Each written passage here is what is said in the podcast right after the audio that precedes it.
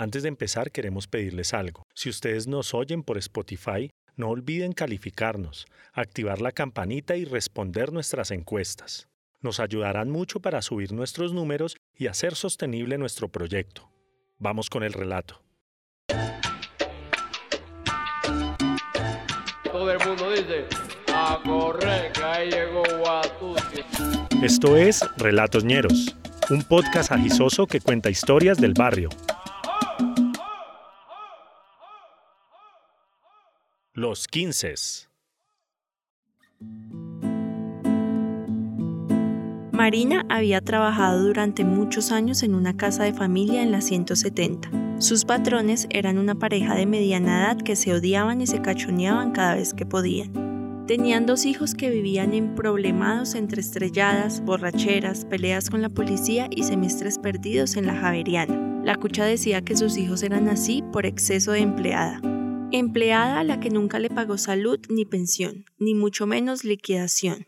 Por eso Marina lo pensó y lo pensó antes de pedirle prestado a su patrona dos millones de pesos para hacerle la fiesta de quince a su hija.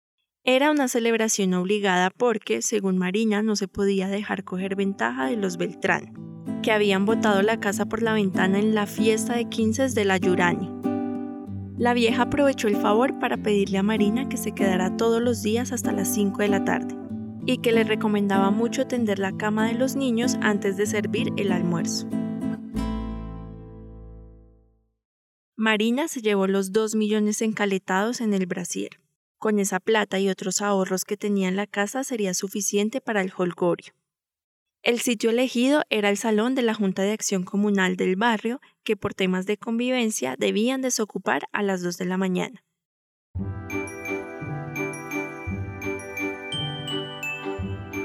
Llegó el esperado sábado de la celebración. Desde temprano, primos y primas venidos de todas las latitudes de Bogotá, como el Tunal, Suba y Lucero, estaban decorando con bombas infladas a punta de pulmón, y pegaron en la pared guirnaldas de papel y un inmenso y dorado número 15. Las luces y la música iban por cuenta de un vecino que cobró barato y decía tener amplia experiencia en animación de fiestas de todo tipo. El menú era variado, carne o pollo, verduras nadando en mayonesa y un arroz amarillo como la bandera. Esperaban al menos 80 personas con colados y todo. Una caja de cartón forrada en papel celofán rosado aguardaba por los sobres generosos de familiares y amigos.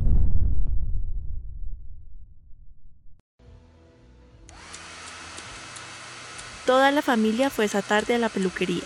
Una a una fueron pasando por las manos expertas de Sara, una mujer trans de metro ochenta que hacía magia con sus tijeras y su secador.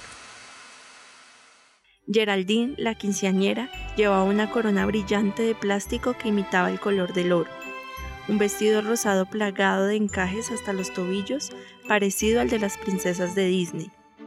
Todas las mesas Rimax tenían un mantel blanco encima y un adorno de tres rosas rojas, que seguramente una tía ventajosa se robaría más tarde. El esperado animador estaba enchufando extensiones y cables en la única toma eléctrica que tenía el salón comunal. Varias de las luces las tuvo que conectar en la cocineta. Algunas memorias USB, un ecualizador ochentero, un micrófono y una consola hechiza de madera pegada con cinta aislante negra era todo su equipo. Pasadas las 7 los invitados llegaban por tandas. Marina era la encargada de saludar e indicar cuál mesa les correspondía. Por allí los tíos de Silvania que venían a quedarse. Por acá, los primos de Suba que son bien creídos porque estudian en un colegio privado de Tibabuyes. Bien creídos y pagan arriendo. Más allá, la tía del Tintal que seguro le va a meter rezadera a la fiesta y va a buscar problemas. Y todos los vecinos del barrio, a los que solo invitaron para restregarles en la cara que Geraldine también tenía su fiesta de 15. Así la mamá se haya endeudado con la patrona.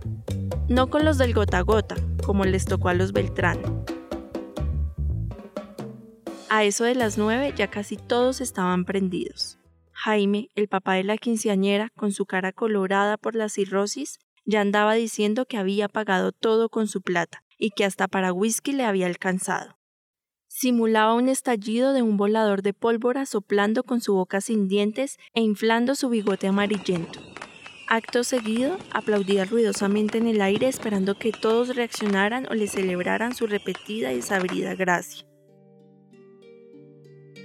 Cuando el salón estaba casi lleno, Marina preguntó por Jenny, una de las primas, que era la más beata y creyente, pero no le tembló para quitarle un novio a Geraldine en el paseo a Villeta. La quinceañera le confesó a Marina que la había desinvitado porque no la quería ver por allí en su fiesta, y mucho menos agarrándose de la mano con el Jason, el novio robado que además de faltón era disquebarrista. Eso no se hace, Geraldine. ¿Cómo no invitó a su prima? Familia es familia. Le dijo Marina sin saber que con ese acto de descortesía habían acarreado una maldición que todos pagarían esa noche. Una pausa y ya volvemos.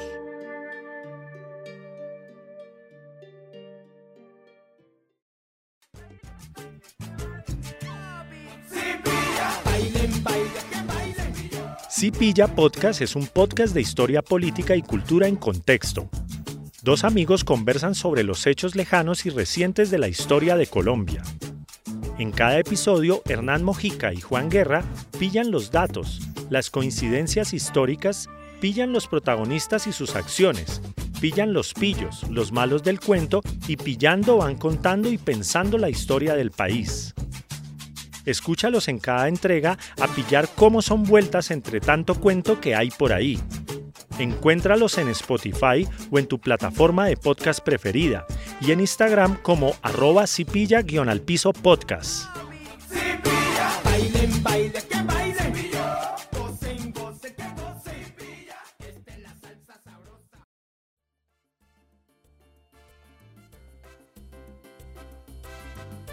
El animador ya había desanimado a todos los asistentes con sus temas navideños y canciones dignas de la previa de un partido de la Mustia Selección Colombia.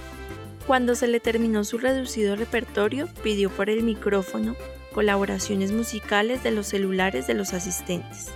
Si quieren que les ponga algún temita, traigan su celular nomás. Decía sin avergonzarse de haber cobrado por ese show.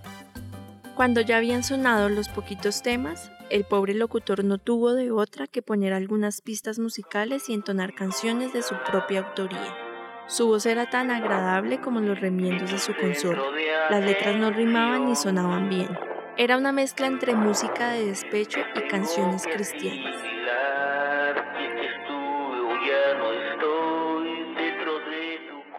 Mientras Marina y sus cuatro hermanas servían la comida, la caja de los sobres ganaba peso. Uno a uno los comensales dejaban su sobre marcado dentro del envoltorio de celofán. Para evitar el escarnio público nadie se atrevería a dejar menos de 50 mil pesos como regalo. Era de saberse la amplia generosidad de varios tíos de Boyacá y amigos cercanos de la familia. El que se estaba haciendo el loco desde temprano era don Miguel, el abuelo de la quinceañera. Ya había hecho tres viajes a la caja para simular que había puesto algo. Hasta se atrevió a preguntar si los sobres debían ir marcados con el nombre o que si el abuelo sí le tocaba dar plata. Un personaje de esos que brotan en el campo, acostumbrados a la tacañería y a la ventaja, a no invertir nunca en ellos mismos excepto por la cerveza, y de los que mezclan la chichipatez con el machismo, pero siempre terminan mantenidos y atenidos a la esposa. En esta familia había varios, pero el presidente de esa asociación era don Miguel. Mientras adornaba las verduras pálidas con una rama de perejil, Marina hacía cuentas. Esperaba recuperar algo para pagarle a su jefa, y que al menos quedara para comprarle a Geraldine el celular que quería. Sara, la peluquera, le sugirió a Marina servirle algo de comida al señor de la música. Vea, ese pobre no ha tenido tiempo de nada, amiga. Y así descansamos de él un ratico. Le dijo casi a gritos para mejorar el ambiente con su chiste. Cuando lo convencieron de tomarse un descanso, Sara aprovechó para conectar su celular al parlante y deleitar a todos con su voz. Cantó varios boleros, unas rancheras y un largo repertorio de Juan Gabriel. Los aplausos amenizaron la comida y ahora sí parecía una fiesta. Todos coreaban y se preguntaban por qué Sara no se había dedicado al canto tan profesionalmente como a la tijera. Su vestido azul brillante y su pelo rubio tinturado la hacían ver como toda una vedette en un escenario de globos coloridos. Por momentos los invitados olvidaron que era una fiesta de 15 y se sintieron en un espectáculo artístico. Afortunadamente el animador permaneció oculto en la cocina hasta que Sara se cansó y continuaron con el protocolo de los 15. Un cambio de zapatilla, un camino de honor conformado por varios muchachos del barrio entre los que se encontraba Gerson, el hijo de doña Esperanza, la de la tienda que de vez en cuando les fiaba el mercado, Byron que ya había estado preso dos veces por microtráfico, y el Dylan que hacía meses estaba en Muso sacando esmeraldas, pero siempre volvía al barrio sin un centavo. Después vino el acto del anillo, que Jaime en un acto de repentina paternidad quiso protagonizar como si él mismo hubiera puesto un peso para comprar el aro de fantasía con un bañito de oro. Pasada la medianoche volvió a sonar la música navideña que algunos espontáneos se atrevieron a bailar. Como suele pasar, la fiesta se dividió entre los cuchos y los más jóvenes. Los más conservadores criticaban las vestimentas y las formas de bailar de algunas muchachas. A Lilia, la hermana menor de Marina, le dio un ataque de hacer oficio, de esos que saben darle a las 6 de la mañana en su casa cuando tiene visita. No más para posar de hermana mandona, fue agarrando escoba y recogedor y empezó a levantar el desorden, calculando que a las dos todo estuviera listo para entregar el salón. Como las otras hermanas le tienen miedo y no son capaces de pararla, se unieron a la brigada de aseo. Hasta Sara apareció con un limpión detectando rastros de comida en los manteles. Le bajaron a la música y prendieron las luces blancas originales del salón. Mejor dicho, echaron a todo el mundo sin disimulo. Dolores sacó varias bolsas de basura negra para recoger desechos de todo tipo. Había muchas bolsas negras de basura por todos lados. Pusieron a todos los niños y jóvenes a recoger basura, platos y sobras de comida. Trapo en mano, Matilde, otra de las hermanas, limpiaba mesas y sillas casi encima de los comensales que todavía no habían terminado sus verduras. Pilar, una de las primas que no se destacaba por su iniciativa y por su rapidez, decidió autodeclararse la cuidadora de la caja de sobres que para esa hora ya pesaba casi como medio bulto de papas. Su intención era llevar a cabo su labor sin hacer mucho esfuerzo, como acostumbraba. Dolores le dijo que para disimular metiera la caja repleta de billetes dentro de una bolsa de basura negra. Fue así como selló la maldición de los quince. Pilar no tardó mucho en olvidar su tarea de vigilar la caja y se quedó dormida en una silla.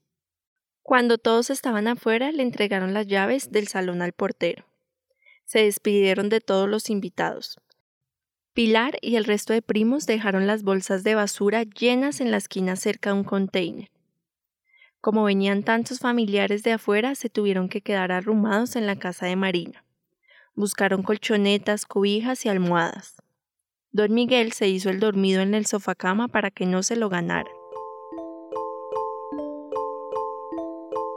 A las 6 de la mañana, Geraldine buscaba infructuosamente la caja forrada con celofán y empezó la gritería.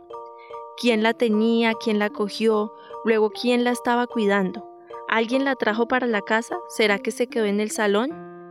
Jaime, vaya en el carro que debe estar ahí en la esquina todavía. ¿Pero no ve que ese carro no tiene papeles? Pilar confesó que ella había metido la caja en una bolsa negra por orden de la tía Dolores Todas recordaban haber sacado bolsas negras a la esquina, así que todas se sentían culpables. Fueron a pie hasta el salón. Ya no había portero, ni basura. Lo que se sospechaba ocurrió. Ah, botaron la plata. Dijo Jaime como si él no hubiera botado más plata en cerveza y máquinas tragamonedas. Geraldine lloraba desconsolada pensando en el celular nuevo que ya no tendría. Marina lloraba desconsolada pensando en su patrona. Las otras hermanas lloraban nerviosamente. Cuando regresaban todos tristes a la casa, don Miguel, casualmente, se acordó de no haber puesto su sobre en la caja. El viejo tuvo un ataque de conciencia y sacó cien mil pesos de su bolsillo. Uy, mija, menos mal se me olvidó echar el sobre anoche. Dijo animado, y muy a su pesar y apretando duro los billetes como resistiéndose a soltarlos, finalmente se los dio a su hija Marina. Las cinco hermanas con toda su parentela se metieron a una panadería de Suacha a compartir, a gastarse los cien mil en tinto, panes y roscones. Se daban consuelo unas a otras deseando que la plata se la hubiera encontrado a alguien necesitado, alguien más jodido que ellas. El lunes siguiente, cuando Marina llegó a trabajar, se encontró con su patrona en la puerta. La vieja le preguntó por la fiesta y toda la celebración. Marina sin dudarlo le contestó. Súper bien, doña Luisa. A mi familia nunca se le va a olvidar esta fiesta.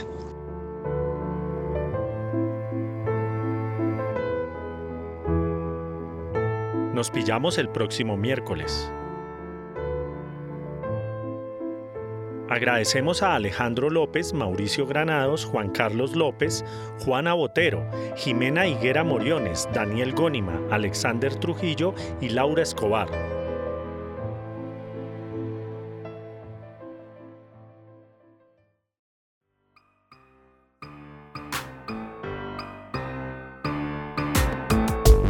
Relatoñeros es una producción de la Chucua Records.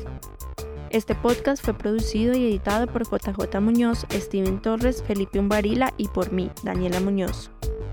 Si les gustó esta historia y quieren apoyarnos, pueden hacernos un aporte para seguir haciendo posible este podcast. Visiten nuestro perfil en Instagram, arroba Records, y allí encontrarán la forma de ayudarnos. De vuelta les enviaremos un saludo en uno de nuestros capítulos y se convertirán para siempre en nuestros ñeros y ñeras del alma caballero.